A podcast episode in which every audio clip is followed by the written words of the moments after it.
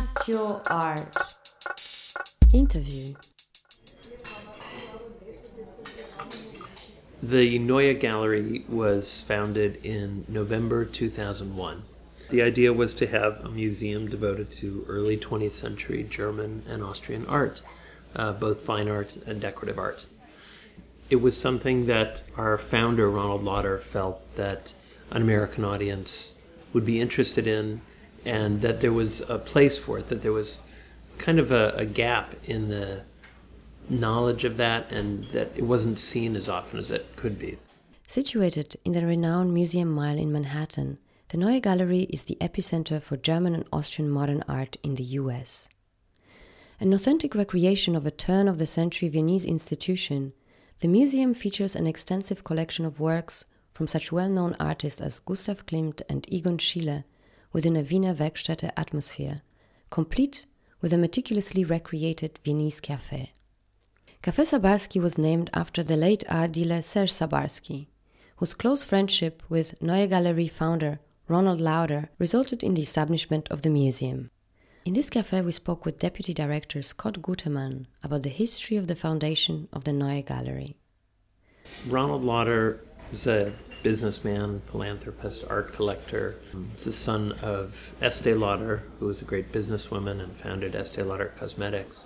He was an art collector from a very young age.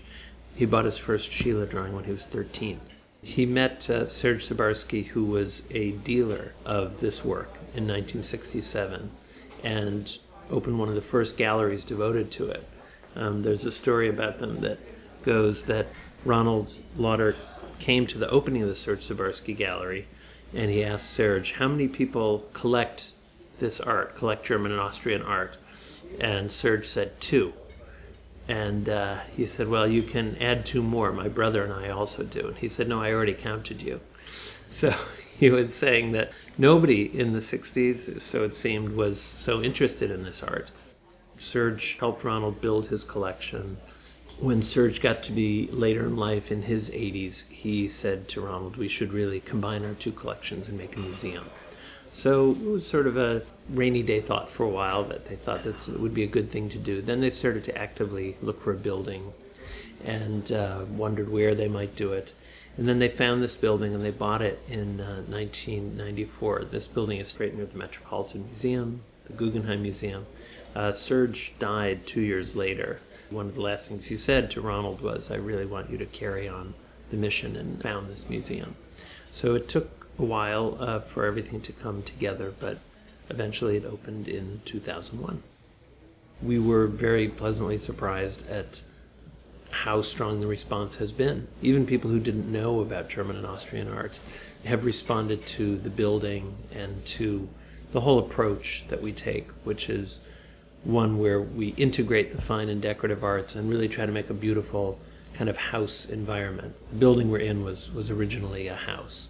Formerly a private residence designed by Carrère and Hastings, the architectural firm responsible for the New York Public Library, the Neue Gallery is unique in New York for both its setting and approach. It was restored to its former elegance by Annabelle Selldorf, a German architect based in New York. There's a couple museums that were kind of modeled on like European museums, which are these house museums. Those are some of my favorites. There's like the Matisse Museum, in the south of France, or there's a Chagall Museum. And they're just small, often in a beautiful old house, and they're small enough that you can take it in and remember what you've seen. If you go to the Met, sometimes you see so much that it cancels itself out a bit. We hear that all the time. They say, I went, I looked around for an hour, I had a great coffee. It was perfect. the neighborhood that we're in on the Upper East Side in Manhattan was at one time a very heavily German neighborhood. It's called Yorkville. And um, there are still some older Germans living in the neighborhood. Uh, around the time that we were opening, I was walking in the front door, and an older German woman stopped me and said, Oh, there will be a museum of German art? And I said, Yes. And she said, I, I can't believe it. It's incredible. So um, I think those people had thought of this neighborhood as losing its kind of ethnic identity, and they were very pleasantly surprised to, to see it brought back to life in that way. That was the first part of our three part series on the Neue Gallery in New York. In the second part, we discuss the reasons why German and Austrian art were neglected in the US for so long.